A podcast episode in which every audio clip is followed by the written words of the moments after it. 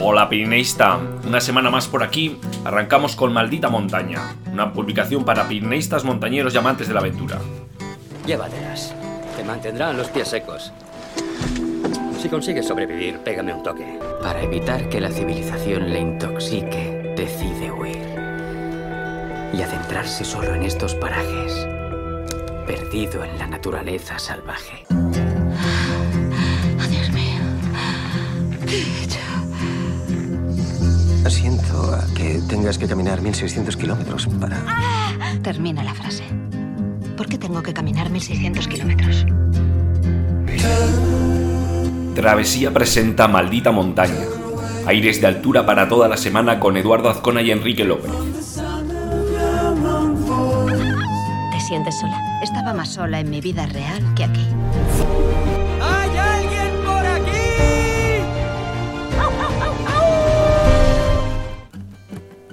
Bueno, hoy os traigo novedades. Bueno, se avecinan cambios en la web. eh, llegamos a final de año y suele ser una fecha de nuevos propósitos, ¿no? Pues, eh, pues bien, nos hemos propuesto nosotros aligerar en este caso la carga para que volvemos por las montañas de los vibes, la, carga de la web. Y aprovecharemos también para ofrecer pues un diseño pues algo más práctico, ¿no? Entonces si veis algunos cambios estos días en la web, que ya los ha habido alguno que otro pequeño, igual no, no habéis sido conscientes, pues bueno, que sepáis que estamos haciendo cambios, eh, probatinas aquí y allá, y entonces, bueno, pues a veces eh, se cambian cosas que no quieres y estas historias, ya sabéis lo que es esto de la informática. Bueno, deciros también que mm, acabamos de cerrar ya el plazo para entregar los microrelatos. El día 15 se cerró el plazo pues, para entregar los microrelatos al concurso de relatos de altura. Ya sabéis, este primer concurso que hacemos. ¿Y qué decir? Pues no lo sé.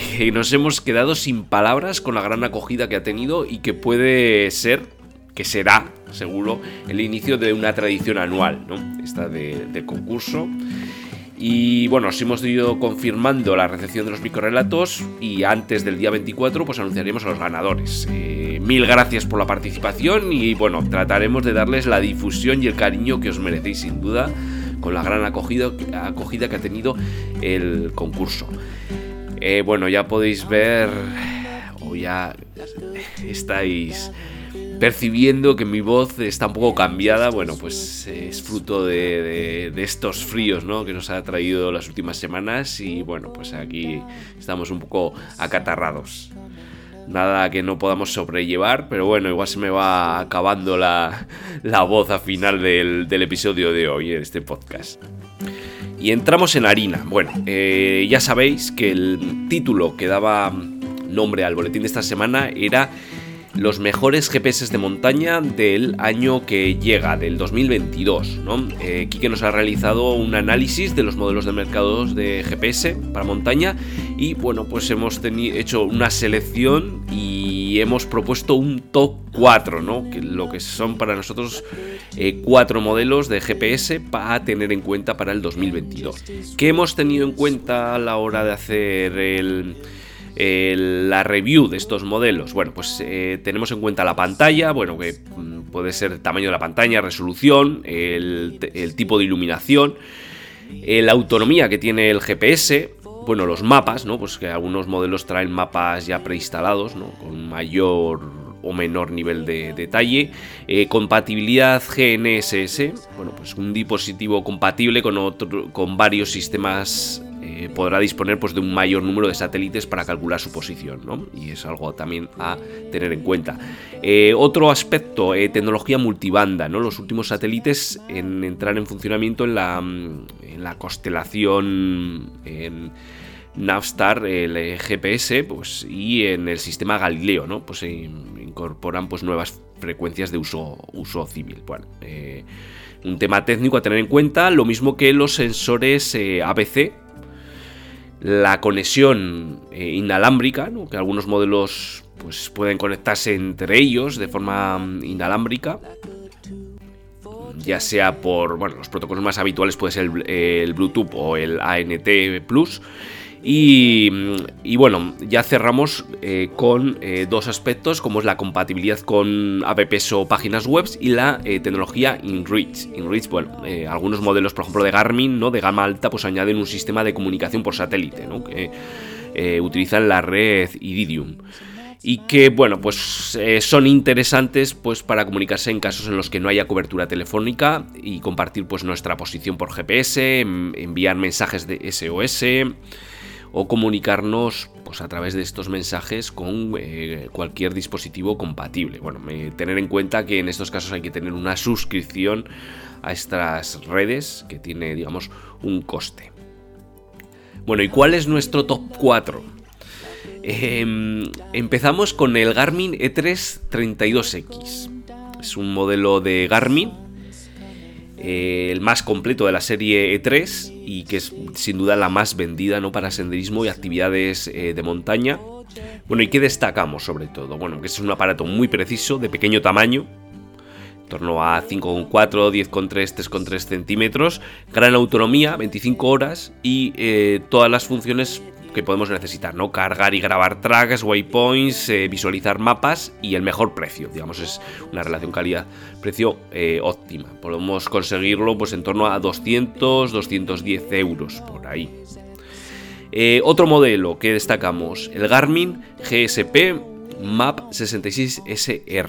Bueno, este modelo puede considerarse mm, como el mejor GPS de montaña de la marca, ¿no? Garmin es robusto, bueno, la opción preferida por los usuarios pues, más exigentes que buscan fiabilidad, precisión en, todo momento, ¿no? Una antena externa eh, óptima, eh, compatibilidad GNSS ampliada y la tecnología multibanda presente en el modelo GPS MAP 66SR, como decíamos, pues que sin duda eh, eso tiene una posición fiable en condiciones muy difíciles, ¿no? Inconveniente, pues bueno, hemos, hemos marcado como inconveniente que eh, tiene batería interna no extraíble, que, puede ser pasos para la obsolescencia eh, programada. Pero bueno, que tiene una autonomía de 36 horas a tener en cuenta también. El tercer modelo es eh, dentro de la misma gama de, de Garmin, el 66i que es la opción que más nos gusta para los que buscan en un solo aparato receptor GPS y un sistema de comunicación por satélite, como hemos comentado dentro de las características eh, que estábamos teniendo en las valoraciones. Entre los modelos GPS eh, que incorporan la tecnología InReach, el modelo del que estamos hablando pues es superior en prestaciones a los pues, InReach eh, SE o Explorer, ¿no? Pues mejor pantalla, sistema Galileo, posibilidad de instalar todo tipo de mapas y bueno, es menos aparatoso que los modelos eh, de la serie Montana eh, de la misma marca Garmin. Y el cuarto modelo que os proponemos, el TuneUp eh, Aventura 2. Eh, este modelo, ya ahora saltamos a la, a la marca TuneUp, eh, nos gusta por el diseño, ¿no? Es una pantalla táctil, una resolución 480-640 píxeles y eh, la comparación natural en cuanto a prestaciones respecto a los modelos Garmin que podría, podría ser la gama que tiene en la serie Montana, ¿no? Nos convence más que estos de la serie Montana de Garmin que bueno, esta serie Montana pues es creemos como eh, excesivamente grande, eh, de tamaño muy voluminoso pues para utilizarlos en montaña. Bueno, esta ha sido mm, nuestro repaso a el eh, review de los mejores GPS de montaña. Eh, deciros también que em, en el artículo, si vais al artículo con toda la review completa, encontraréis una tabla con todas las características eh, de manera comparada de ya no estos cuatro modelos, sino eh, más todos los mm, principales modelos del mercado. Y bueno, también recordaros pues que tenéis también un, un análisis concreto de los modelos de Garmin. Y bueno, hablábamos también en el boletín de esta semana de eh, rutas de esquí de montaña en los Pirineos. Bueno, ha empezado a. ha, llegado ya con fuerza la, nieve. Y sin duda, pues eh, cuando estabilice, eh, pues estará precioso para realizar esta actividad, ¿no? que la cordillera pirenaica sin duda es una privilegiada. ¿no? Hemos hecho una selección de 13 rutas que bueno, van desde el Pirineo más occidental, eh, con el monte Sayoa desde el, desde el puerto de Artesiaga. Es un clásico entre las, rutas, ¿no? cuando las, las nieves llegan a, a, esta montaña navarra. Y, y, bueno, comienza ahí nuestra selección, ¿no? Entonces, bueno, hacemos un repaso eh, a, rutas como puede ser el Pico de Aní desde la curva helicoidal, el Aspe desde Aisa, Baleitus por el glaciar de las Neus, una, una ruta sin duda para, para montañeros y esquiadores experimentados. Pero bueno, tenemos también el vértice de la Anayet desde el parking de Anayet, el Pic Dimidid Vigorri desde Bañeres, el Tallón por la brecha Rolando, el Poset eh, desde el refugio de Ángel Urús, el pico de Aneto por la Renclusa, como no, un, clásico en, al techo de los Pirineos, ¿no? Con esquís. Y, mm, y, bueno, que el otro día hablábamos también de una ruta, de esta misma ruta, eh, para realizarla en raquetas.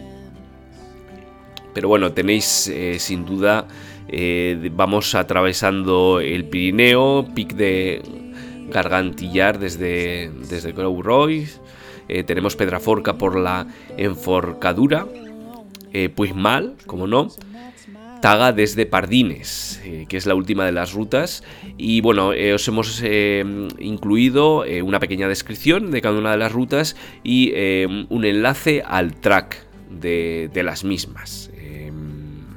Es una selección, sin duda, no son las mejores, que algunas pues, pues, lo son, pero bueno, me quiero, quiero decir que hay un sinfín de rutas, es una selección que hemos creído interesante y que está abierta a incorporaciones, así que y matizaciones, así que nos podéis proponer pues eh, rutas adicionales y sin duda estaremos muy agradecidos. Bueno, ya que la temática de eh, ha pasado al tema de esquí, ¿no? Pues eh, que completábamos los tres contenidos, como sabéis que hacemos cada semana en el boletín, pues con un artículo de técnica de esquí, ¿no? Una guía completa, pues para que vueles por las pistas o las palas más salvajes del Pirineo. Bueno, pues es una, un pequeño eh, repaso, pues con algún vídeo ilustrativo, pues con algunas técnicas de de esquí, ¿no? Y que, que, bueno, sobre todo para aquellos que están iniciando, pues no les va a solucionar el tema práctico, pero bueno, pues al menos el tema teórico que quede bien claro, ¿no? Y bueno, vamos a pasar a esa sección en la que eh, hablamos de un lugar de los Pirineos, ¿no? El buscamos este lugar de los Pirineos, en el que os proponemos una foto de los Pirineos y os preguntamos eh, de qué lugar se trata. Bueno, sabéis que es un pasatiempo que os proponemos cada semana, no es en sí un, concurso con sus premios y demás, es un, pasatiempo que yo creo que es un juego pues que al final es muy muy ilustrativo y, que bueno nos hace recordar y nos a veces nos descubre algunos lugares no pues que pueden ser eh, próximas aventuras o, o, excursiones no en este caso la foto que tengo delante es una una foz con paredes vertiginosas a ambos lados, ¿no? La foto está de frontal al lo que es a la bajada del, río, ¿no? Que se ve en el, fondo. Y os voy a dar un poco las, indicaciones. Esta semana os invitamos a buscar este impresionante cañón. ¿Nos suena? Las pistas. Nos encontramos en el Prepirineo Navarro, asomados a este magnífico mirador. La segunda pista, aunque quizás no sea la más conocida, esta es la foz más grande de la comunidad navarra. Bueno, os invito a que veáis eh, la foto en el boletín o en el artículo que lo tenéis colgando de, la web. Y bueno, me diréis, ¿y cuál era el lugar de la semana pasada? Bueno, pues la fotografía de la semana pasada, tomada desde el refugio de Oules de, de es la cara norte del Viñemal. Bueno, yo creo que no había ninguna duda, ¿no? Pero la teníamos que poner. Estábamos hablando de invernales eh, en ese mismo, esa misma semana, la semana pasada estábamos hablando de invernales y bueno, pues esta cara norte es sin duda una de las grandes invernales de los Pirineos. La cara norte del Viñemal ¿no? ha representado históricamente para el pirineísmo su mayor desafío y se trata de la pared más alpina de cuantas existen en los Pirineos. 800 metros de verticalidad bajo la Piclón, glaciares y una vertiginosa chimenea que divide la pared en dos, el culot de Goff, la más célebre y prestigiosa escalada invernal en los Pirineos. Bueno, sin duda hay que ir a pie de esta, de esta pared a contemplarla. Y bueno, ya si la veis en, en pleno invierno, pues es... No hay calificativo. Y ahora vamos a pasar a... Ya vamos eh, llegando pues, a la parte final del, del episodio de, esta semana. Ya sabéis que entramos en lo que son las noticias e historias más destacadas de la semana. Os hacemos una selección de bueno, aquellas historias y noticias que nos han parecido interesantes.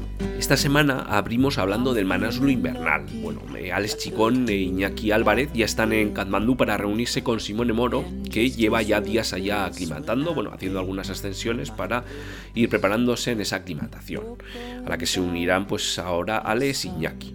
Y esta expedición ya no conocida, que ya hemos ido, bueno, hablando semanas atrás, ¿no? que vuelven después del intento del año pasado, pues se suma en este año una segunda expedición integrada por Oswald eh, Rodrigo Pereira y la pareja belga Steph Maginelle y eh, Sophie Lenaerts. Eh, Os, Oswald eh, bueno, participó el año pasado en el K2 invernal eh, como cámara y compañero de Magdalena Woskowska en su intento eh, sin oxígeno al K2 invernal. Y que bueno en esta ocasión eh, vuelve en invierno pues para eh, la expedición al Manaslu invernal.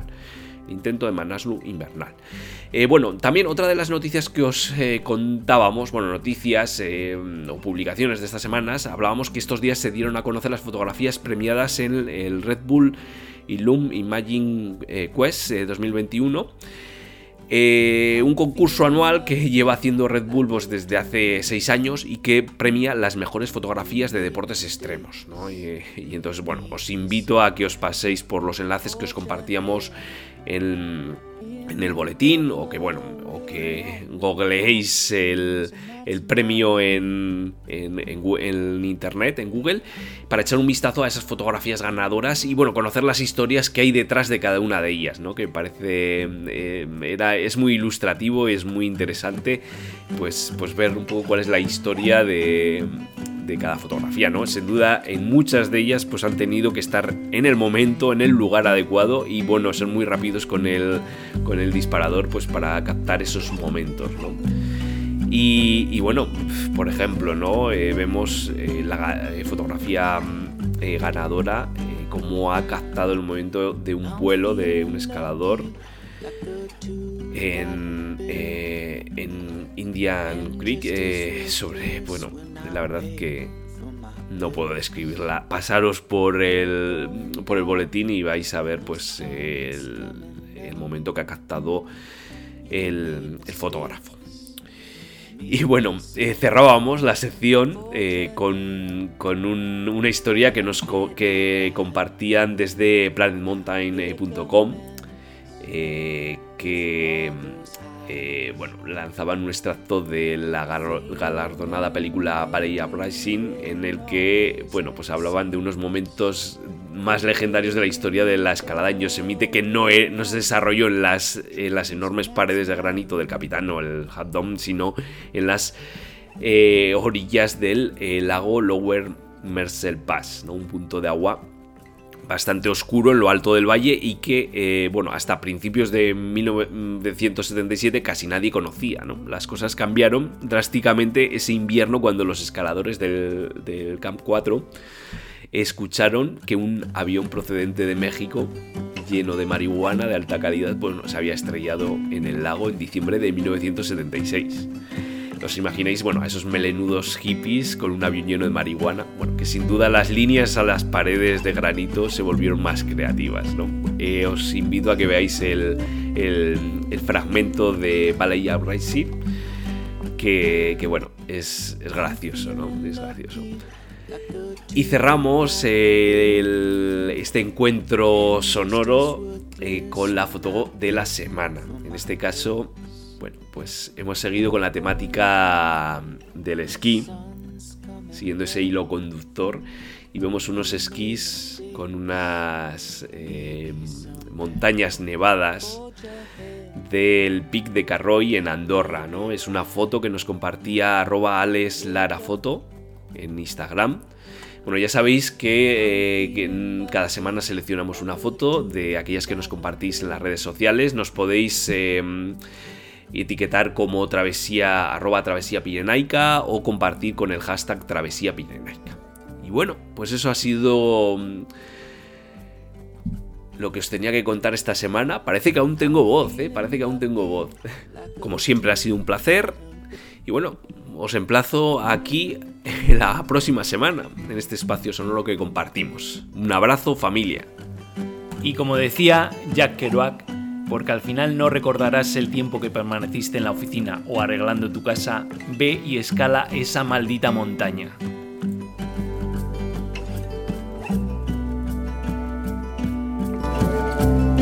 ¿Has pensado en abandonar? Oh, solo una vez cada dos minutos o así. Si quieres algo en